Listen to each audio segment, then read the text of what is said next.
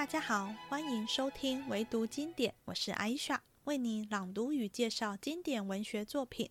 欢迎追踪唯读经典 FB 粉丝专业，收看更多补充资讯。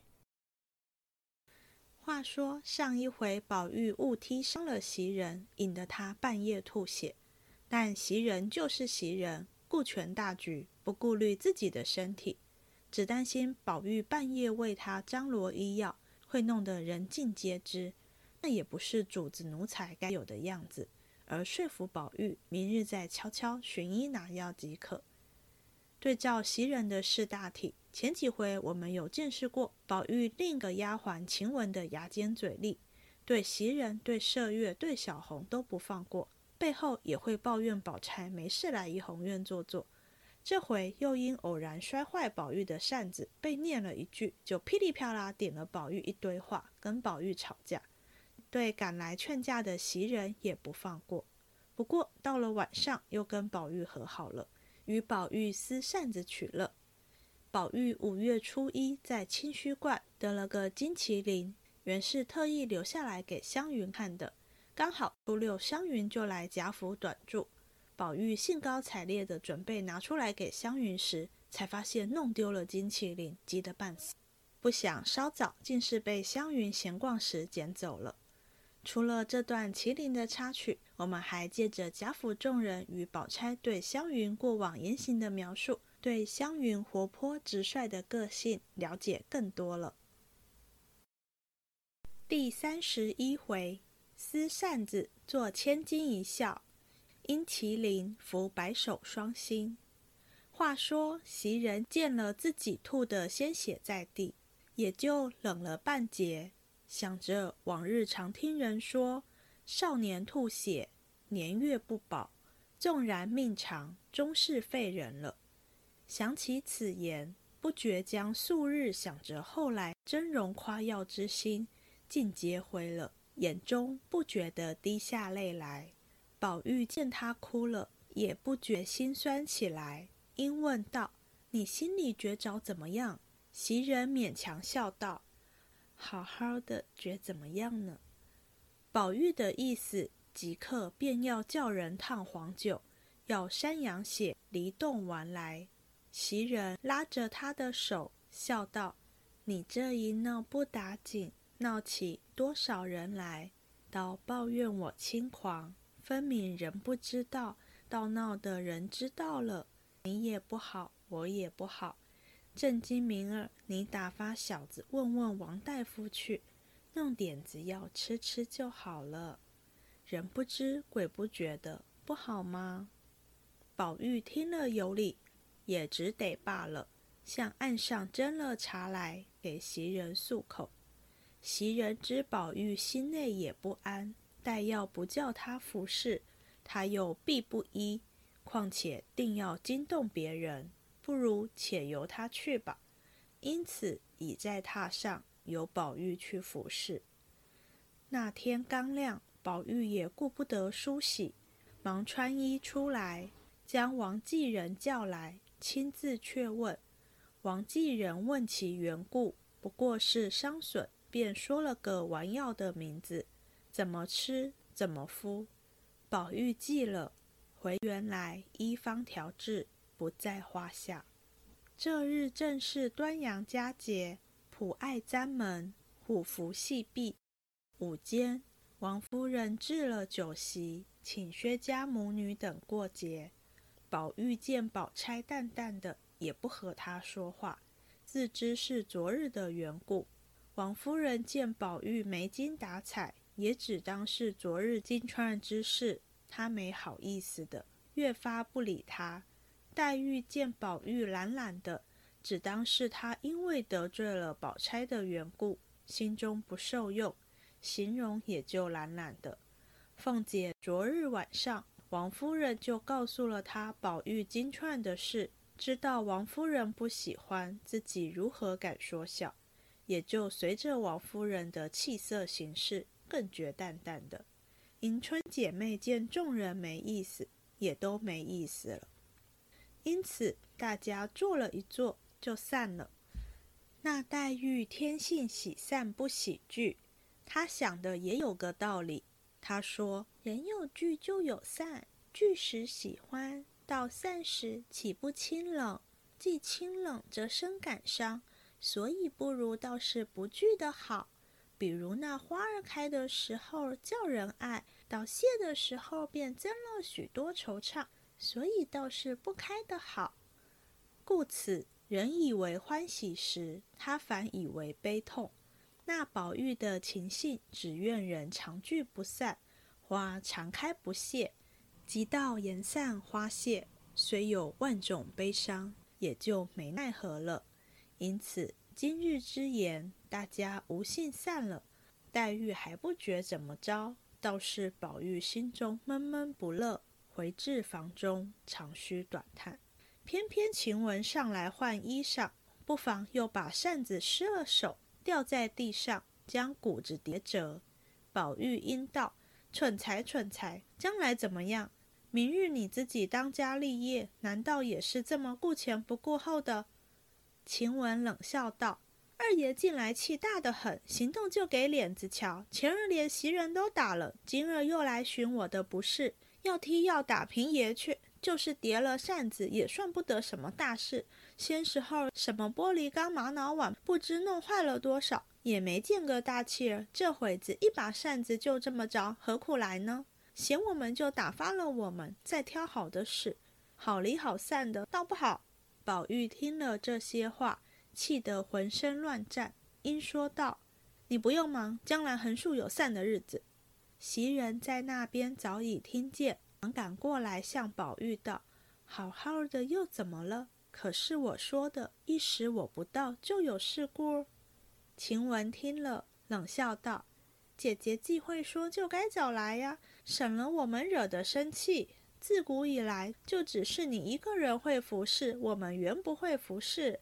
因为你服侍的好，为什么昨儿才挨窝心脚啊？我们不会服侍的，明日还不知犯什么罪呢。”袭人听了这话，又是恼又是愧。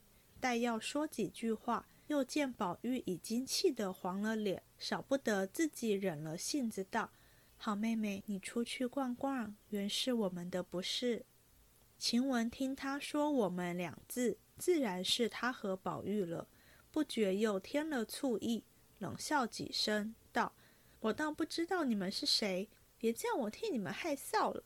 你们鬼鬼祟祟干的那些事，也瞒不过我去。”不是我说正经，明公正道的，连个姑娘都还没挣上去呢，也不过和我似的，哪里就撑起我们来了？袭人羞得脸子涨起来，想想原是自己把话说错了。宝玉一面说道：“你们气不愤，我明日偏抬举他。”袭人忙拉了宝玉的手，道：“他一个糊涂人，你和他分正什么？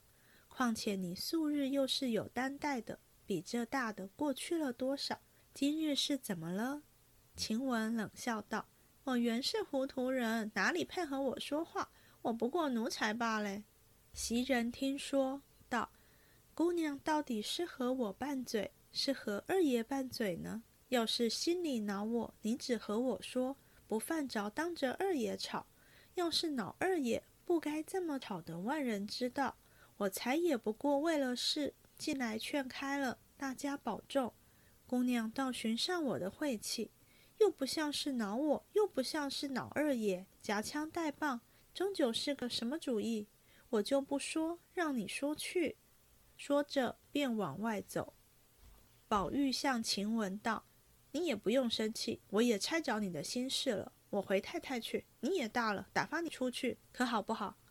晴雯听了这话。不觉越伤起心来，含泪说道：“我为什么出去？要嫌我变着法儿打发我去，也不能够的。”宝玉道：“我何曾经过这样吵闹？一定是你要出去了，不如回太太打发你去吧。”说着站起来就要走，袭人忙回身拦住，笑道：“往哪里去？”宝玉道：“回太太去。”袭人笑道：“好没意思。”认真的去回，你也不怕臊了他。就是他认真要去，也等把这气下去了。等无事中说话回了太太也不迟。这会子急急的当一件正经事去回，岂不叫太太犯疑？”宝玉道：“太太必不犯疑，我只明说是他闹着要去的。”晴雯哭道：“我都早晚闹着要去了，劳生了气，还拿话压派我，只管去回，我一头碰死了也不出这门。”宝玉道：“这又奇了，你又不去，你又只管闹，我经不起这么吵，不如去了倒干净。”说着一定要去回。袭人见拦不住，只得跪下了。碧痕、秋纹、麝月等众丫鬟见吵闹的厉害，都鸦雀无闻的在外头听讯息。这会子听见袭人跪下央求，便一齐进来，都跪下了。宝玉忙把袭人拉起来，叹了一声，在床上坐下，叫众人起去，向袭人道：“叫我怎么样才好？这个心事碎了也没人知道。”说着，不觉滴下泪来。袭人见宝玉流下泪来，自己也就哭了。晴雯在旁哭着。方玉说话，只见黛玉进来，晴雯便出去了。黛玉笑道：“大姐下怎么好好的哭起来了？难道是为蒸粽子吃，蒸恼了不成？”宝玉和袭人都扑哧的一笑。黛玉道：“二哥哥，你不告诉我，我不问就知道了。”一面说，一面拍着袭人的肩膀，笑道：“好嫂子，你告诉我，必定是你们两口拌了嘴了。告诉妹妹，替你们和稀和稀。”袭人推他道：“姑娘，你闹什么？我们一个丫头，姑娘只是混说。”黛玉笑道：“你说你是丫头，我只拿你当嫂子待。”宝玉道：“你何苦来替他招骂呢？”绕这么早，还有人说闲话，还搁得住你来说这些个？袭人笑道：“姑娘，你不知道我的心，除非一口气不来，死了倒也罢了。”黛玉笑道：“你死了，别人不知怎么样，我先就哭死了。”宝玉笑道：“你死了，我做和尚去。”袭人道：“你老实些儿吧，何苦还混说？”黛玉将两个指头一伸，抿着嘴笑道：“做了两个和尚了，我从今以后都记着你做和尚的招数儿。”宝玉听了，知道是点他前日的话，自己一笑也就罢了。一时黛玉去了，就有人来说：“薛大爷请。”宝玉只得去了。原来是吃酒，不能推辞，只得尽席而散。晚间回来，已带了几分酒，踉跄来至自己院内。只见院中早把乘凉的枕榻设下，榻上有个人睡着。宝玉只当是袭人，一面在榻沿上坐下，一面推他，问道：“疼得好些了？”只见那人翻身起来，说：“何苦来又招我？”宝玉一看，原来不是袭人，却是晴雯。宝玉将他一拉，拉在身旁坐下，笑道：“你的性子越发惯娇了，早起就是叠了扇子。我不过说了那么两句，你就说上那些话。你说我也罢了，袭人好意劝你，又刮拉上他，你自己想想，该不该？”晴雯道：“怪热的，拉拉扯扯的做什么？叫人看见什么样呢？我这个身子本不配坐在这里。”宝玉笑道。你既知道不配，为什么躺着呢？晴雯没得说，吃的又笑了，说道：“你不来使得，你来了就不配了。起来，让我洗澡去。袭人、麝月都洗了，我叫他们来。”宝玉笑道：“我才又喝了好些酒，还得洗洗。你既没洗，拿水来，咱们两个洗。”晴雯摇手笑道：“爸爸，我不敢惹爷。”还记得碧痕打发你洗澡啊？足有两三个时辰，也不知道做什么呢。我们也不好进去。后来洗完了，进去瞧瞧，地下的水淹着床脚子，连席子上都汪着水，也不知是怎么洗的。笑了几天，我也没工夫收拾水，你也不用和我一块儿洗。今儿也凉快，我也不洗了。我倒是舀一盆水来，你来洗洗脸，避避头。才鸳鸯送了好些果子来，都摆在那水晶缸里呢。叫他们打发你吃不好吗？宝玉笑道：“既这么着，你不洗就洗洗手，给我拿果子来吃吧。”晴雯笑道：“可是说的我一个蠢材，连扇子还叠折了，哪里还配打发吃果子呢？倘或再砸了盘子，更了不得了。”宝玉笑道：“你爱砸就砸，这些东西原不过是借人所用。你爱这样，我爱那样，各自性情。比如那扇子，原是扇的，你要撕着玩也可以使得，只是别生气时拿它出气。就如杯盘，原是剩东西的。”你欢喜听那一声响，就故意砸了，也是使得的。只别在气头上拿它出气，这就是爱物了。晴雯听了，笑道：“既这么说，你就拿扇子来我撕，我最喜欢听撕的声儿。”宝玉听了，便笑着递给他。晴雯果然接过来，嗤的一声撕了两半，接着又听呲呲几声。宝玉在旁笑着说：“撕得好。”再思想些，正说着，只见麝月走过来，瞪了一眼，啐道：“少做点孽吧！”宝玉赶上来，一把将他手里的扇子也夺了，递给晴雯。晴雯接了，也撕作几瓣子，二人都大笑起来。麝月道：“这是怎么说？拿我的东西开心？”宝玉笑道：“你开起扇子夹子捡去，什么好东西？”麝月道。既这么说，就把扇子搬出来，让他尽力撕，不好吗？宝玉笑道：“你就搬去。”麝月道：“我可不照这样念，他没折了手，叫他自己搬去。”晴雯笑着，便倚在床上，说道：“我也乏了，明儿再撕吧。”宝玉笑道：“古人云，千金难买一笑，几把扇子能值几何？”一面说，一面叫袭人。袭人才换了衣服走出来，小丫头佳慧过来拾去破扇，大家乘凉，不消细说。至次日午间，王夫人、宝钗、黛玉众姐妹正在贾母房中坐着，有人回道：“史大姑娘来了。”一时果见史湘云带领众多丫鬟媳妇走进院来，宝钗、黛玉等忙迎至阶下相见。青年姐妹今月不见，一旦相逢，自然是亲密的。一时进入房中，请安问好，都见过了。贾母因说：“天热，把外头的衣裳脱脱吧。”湘云忙起身宽衣。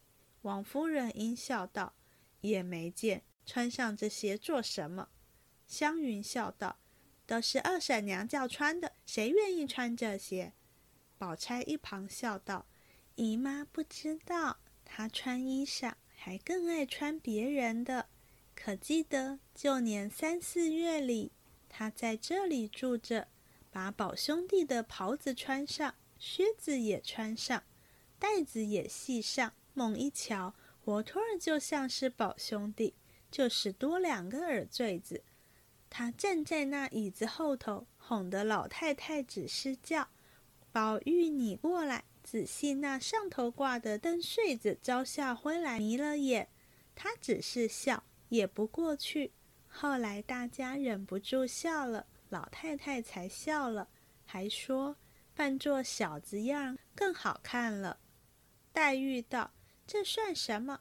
唯有前年正月里接了他来，住了两日，下起雪来。”老太太和舅母那日想是才拜了引回来，老太太的一件新大红星星粘的斗篷放在那里，谁知眼不见，她就披上了，又大又长，她就拿了一条汗巾子拦腰系上，和丫头们在后院子里铺雪人玩，一跤栽倒了，弄了一身泥。说着，大家想起来都笑了。宝钗笑问那周奶妈道。周妈，你们姑娘还那么淘气不淘气了？周奶妈也笑了。迎春笑道：“淘气也罢了，我就嫌她爱说话，也没见睡在那里还是叽叽呱呱，笑一阵说一阵，也不知是哪里来的那些谎话。”王夫人道：“只怕如今好了，前日有人家来相看。”眼见有婆婆家了，还是那么糟。贾母因问：“今日还是住着，还是家去呢？”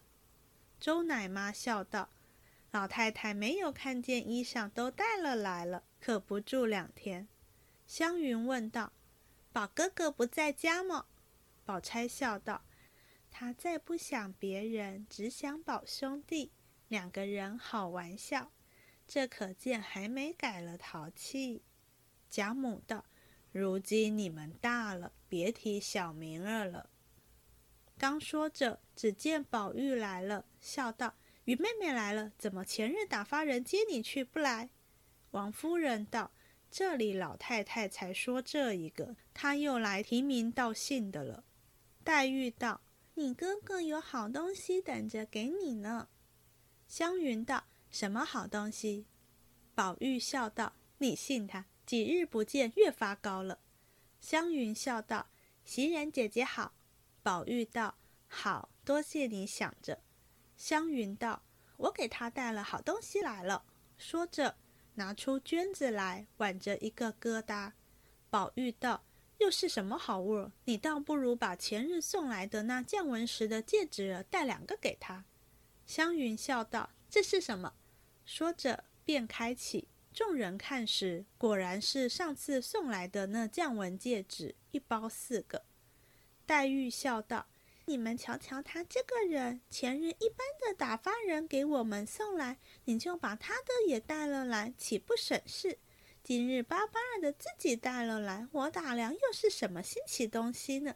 原来还是他，真真你是个糊涂人。湘云笑道：“你才糊涂呢！我把这里说出来，大家评评谁糊涂。”给你们送东西，就是使来的人不用说话，拿进来一看，自然就知道是送给姑娘们的。要带了他们的来，须得我告诉来人，这是哪一个女孩的，那是哪一个女孩的。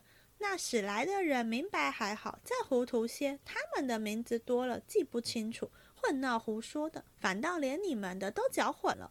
要是打发个女人来还好，偏前日又打发小子来。可怎么说女孩儿们的名字呢？还是我来给他们带了来，岂不清白？说着，把戒指放下，说道：“袭人姐姐一个，鸳鸯姐姐一个，金钏姐姐一个，平儿姐姐一个，这倒是四个人的。难道小子们也记得这么清楚？”众人听了，都笑道：“果然明白。”宝玉笑道：“还是这么会说话，不让人。”黛玉听了，冷笑道。他不会说话，就佩戴金麒麟喽。一面说着，便起身走了。幸而诸人都不曾听见，只有宝钗抿嘴儿一笑。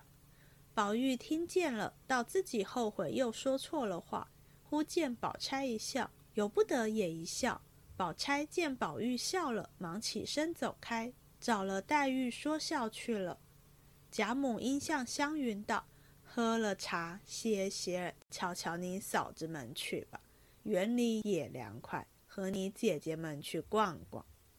湘云答应了，因将三个戒指儿包上，歇了歇，便起身要瞧凤姐等去。众奶娘丫头跟着到了凤姐那里，说笑了一回出来，便往大观园来，见过了李纨，少做片时，便往怡红院来找袭人。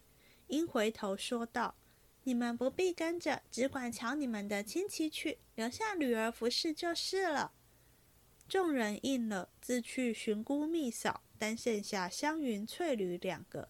翠缕道：“这荷花怎么还不开？”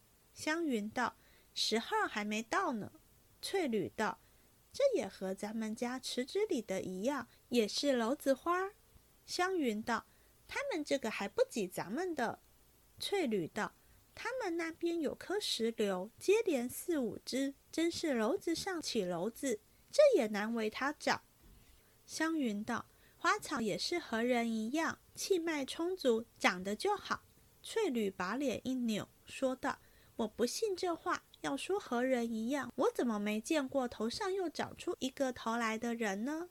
湘云听了，由不得一笑，说道。我说你不用说话，你偏爱说，这叫人怎么打眼呢？天地间都负阴阳二气所生，或正或邪，或奇或怪，千变万化，都是阴阳顺逆。就是一生出来，人人罕见的，究竟道理还是一样。翠缕道：“这么说起来，从古至今，开天辟地都是些阴阳了。湘云笑道：“糊涂东西，越说越放屁。什么都是些阴阳，况且阴阳两个字还只是一个字，阳尽了就是阴，阴尽了就是阳，不是阴尽了又有一个阳生出来，阳尽了又有个阴生出来。”翠缕道：“这糊涂死我了！什么是个阴阳？没影没形的。我只问姑娘，这阴阳是怎么个样？”湘云道：“这阴阳不过是个气罢了，气物复了才形成直。譬如天是阳，地就是阴；水是阴，火就是阳；日是阳，月就是阴。”翠缕听了，笑道：“是了是了，我今儿可明白了。”怪道人都管着日头叫太阳呢，算命的管着月亮叫什么太阴星，就是这个理了。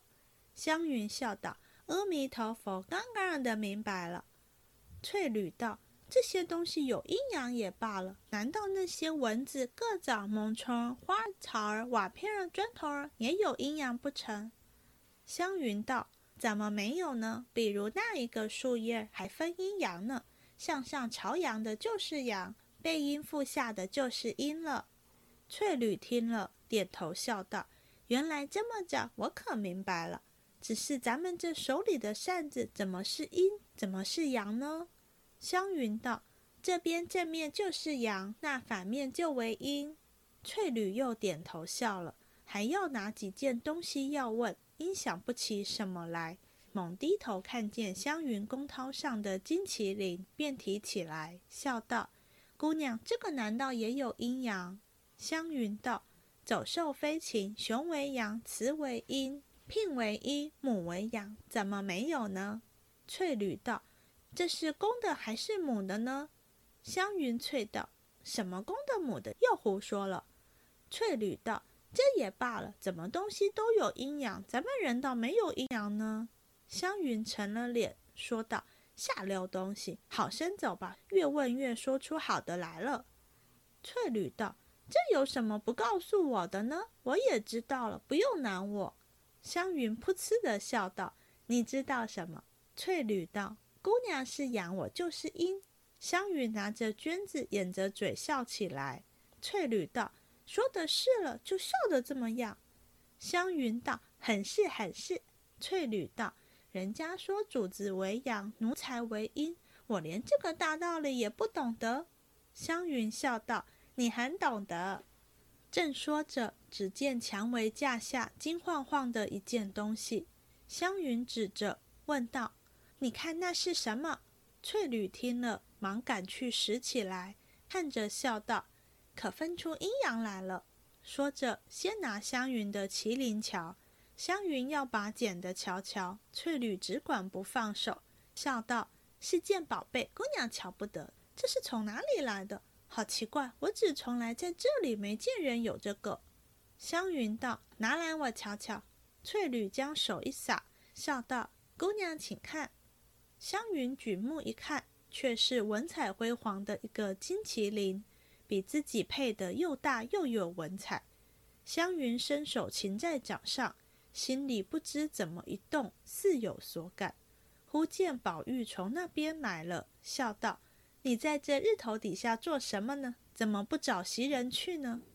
湘云连忙将那个麒麟藏起，道：“正要去呢，咱们一处走。”说着，大家进了怡红院来。袭人正在阶下倚剑迎风，忽见湘云来了，连忙迎下来，携手笑说一向别情。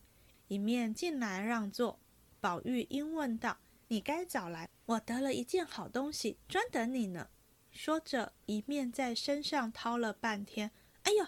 了一声，便问袭人：“那个东西你收起来了吗？”袭人道：“什么东西？”宝玉道：“前日得的麒麟。”袭人道：“你天天带在身上的，怎么问我？”宝玉听了，将手一拍，说道。这可丢了，往哪里找去？就要起身自己寻去。湘云听了，方知是宝玉遗落的，便笑问道：“你几时又有个麒麟了？”宝玉道：“前日好容易得的呢，不知多早晚丢了，我也糊涂了。”湘云笑道：“幸而是个玩的东西，还是这么慌张。”说着，将手一撒，笑道：“你瞧瞧，是这个不是？”宝玉一见，由不得欢喜非常。要知后事，下回分解。又到了最后闲聊的时候。之前我们看过晴雯酸其他丫鬟，也看过她背地里抱怨宝钗来访，并假传圣旨不帮黛玉开门，引发黛玉对宝玉的误会。这一回更进一步，看到她大小姐脾气发作，直接跟小老板宝玉大吵一架。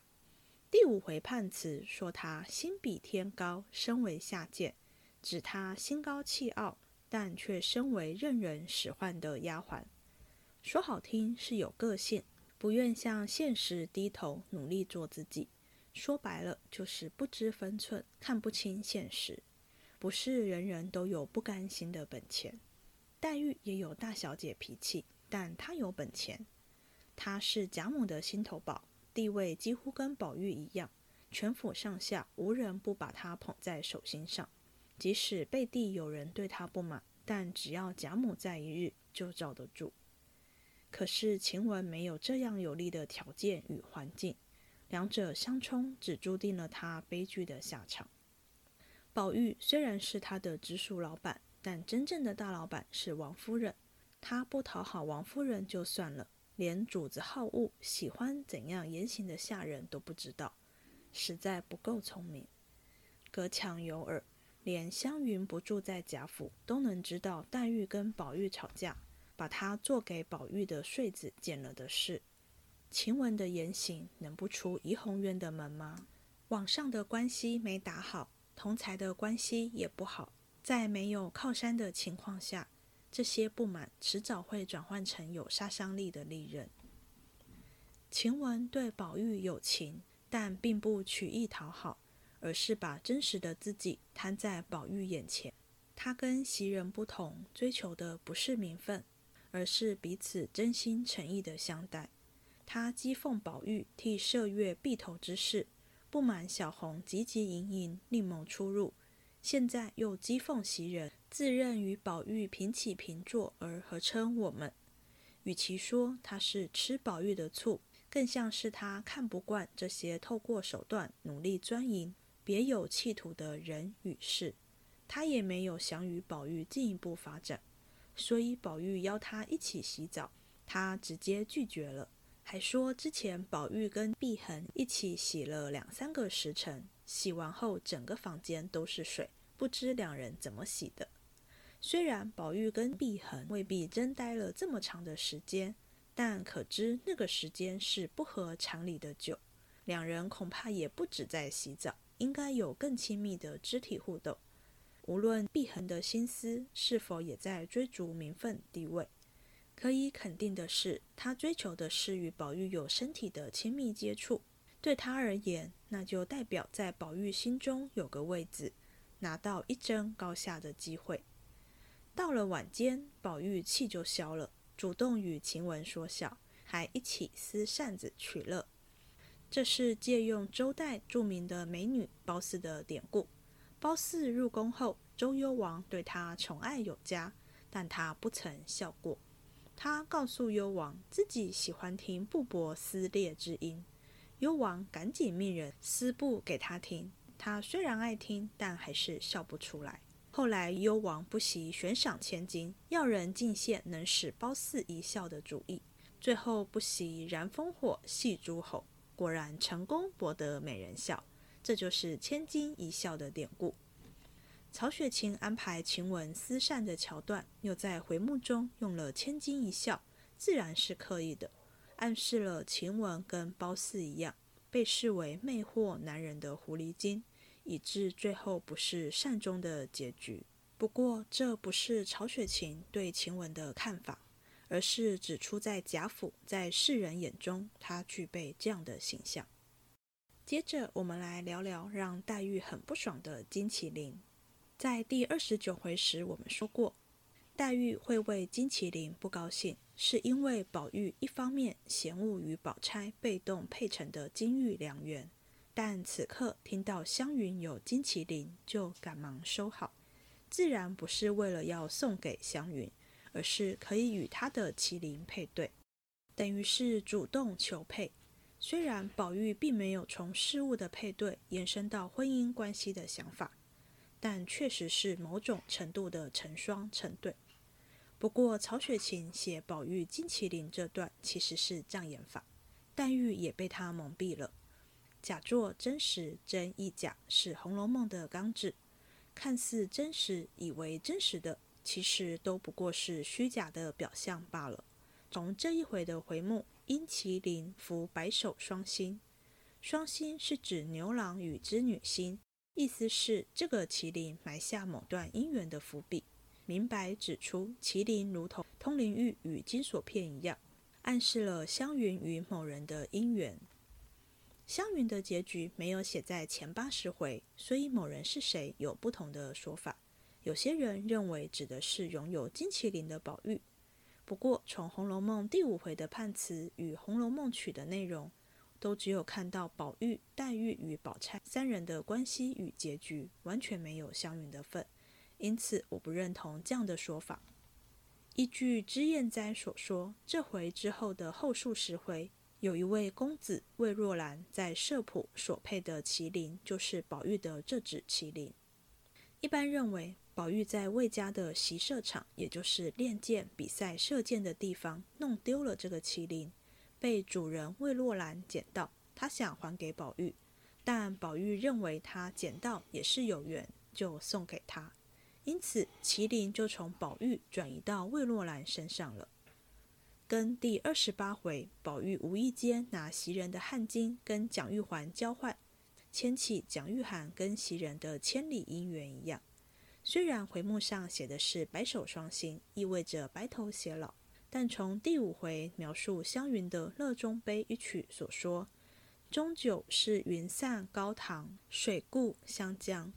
借用宋玉《高唐赋》的典故，说他的爱情与婚姻就像楚襄王在梦中与巫山神女的关系一样美好但短暂。希望与丈夫白头偕老，但终究没有地久天长的命。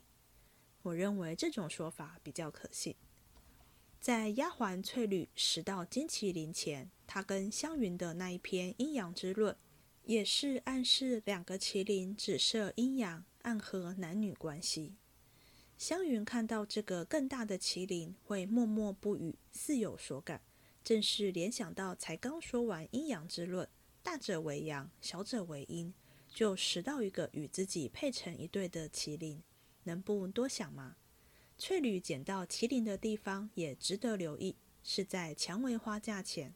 就是上一回宝玉看灵官蹲在地上反复写着“强”字的地方，大观园并不是到处种满蔷薇，曹雪芹什么地方不写，偏偏又写蔷薇架，自然不是偶然。在蔷薇架这个相思地捡到的事物，必然也跟情爱有关。无论是金麒麟还是通灵宝玉与金锁片，在曹雪芹笔下都带有讽刺的意味。从事物配成对。延伸到他们的主人也巧妙配成对，在一般才子佳人的故事里，结局就是从此过着幸福快乐的日子。但《红楼梦》中的这两段婚姻都是有缘无分，结局除了悲惨还是悲惨。金麒麟跟金玉的本质与汉金及贾云、小红的手帕不同，因此这四段关系的结局也不同。灵玉与金锁片都是各自在各自的主人身上。并未交换到对方手上，金麒麟也是，湘云的麒麟一直为他持有，宝玉的则是送出去，不是跟魏若兰交换麒麟，也不是把湘云的交换出去。但蒋玉菡与袭人的汗巾，以及贾云跟小红的手帕，都是透过无意或有意的交换到了对方手上，是真正具有交换信物的意涵。这两对最后就过着平凡的夫妻生活。没有湘云与宝钗那样命运多舛。